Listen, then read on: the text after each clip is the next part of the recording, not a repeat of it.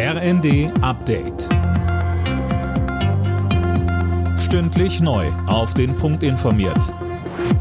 Ich bin Daniel Stuckenberg. Guten Morgen. Bei der Lufthansa geht heute so gut wie nichts. Die rund 20.000 Beschäftigten des Bodenpersonals sind zum Warnstreik aufgerufen. An allen Standorten fallen Verbindungen aus. Imme Kasten.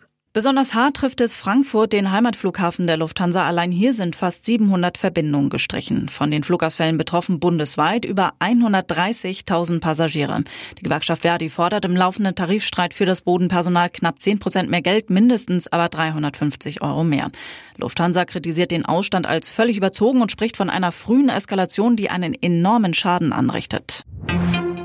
Von heute an kommt noch einmal weniger Gas über Nord Stream 1 nach Deutschland. Der russische Energiekonzern Gazprom senkt die Liefermenge auf 20 Prozent. Moskau nennt als Grund die Wartung einer Turbine. Die Bundesregierung hält das für vorgeschoben. Wirtschaftsminister Habeck. Wenn man sich die letzten Wochen und Monate anschaut, gibt es eine klare Strategie die Farce um diese kanadische Turbine spricht da eine eindeutige Sprache.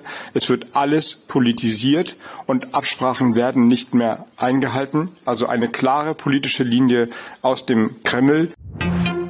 Die Lage in den Waldbrandgebieten in Sachsen bleibt angespannt. Nach Angaben des Landratsamts Pirna sind zwei Brände weiterhin außer Kontrolle. Hunderte Feuerwehrleute waren die ganze Nacht durch im Einsatz. In Brandenburg hat sich die Lage dagegen etwas entspannt.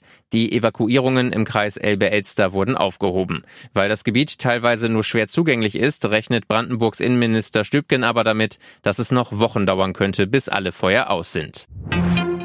Für umgerechnet 2,7 Millionen Euro ist die Jacke versteigert worden, die der US-Astronaut Buzz Aldrin bei seiner Mondlandemission Apollo 11 trug. Es wurden noch zahlreiche weitere Objekte aus Aldrins Besitz versteigert. Insgesamt kamen über 8 Millionen Dollar zusammen. Ohne Gegentor im Turnier gehen die deutschen Fußballerinnen heute ins EM-Halbfinale gegen Frankreich. Anstoß ist um 21 Uhr. Die Gewinner treffen am Sonntag auf England. Die Gastgeberinnen konnten ihr Halbfinale gegen Schweden am Abend klar mit 4 zu 0 gewinnen. Alle Nachrichten auf rnd.de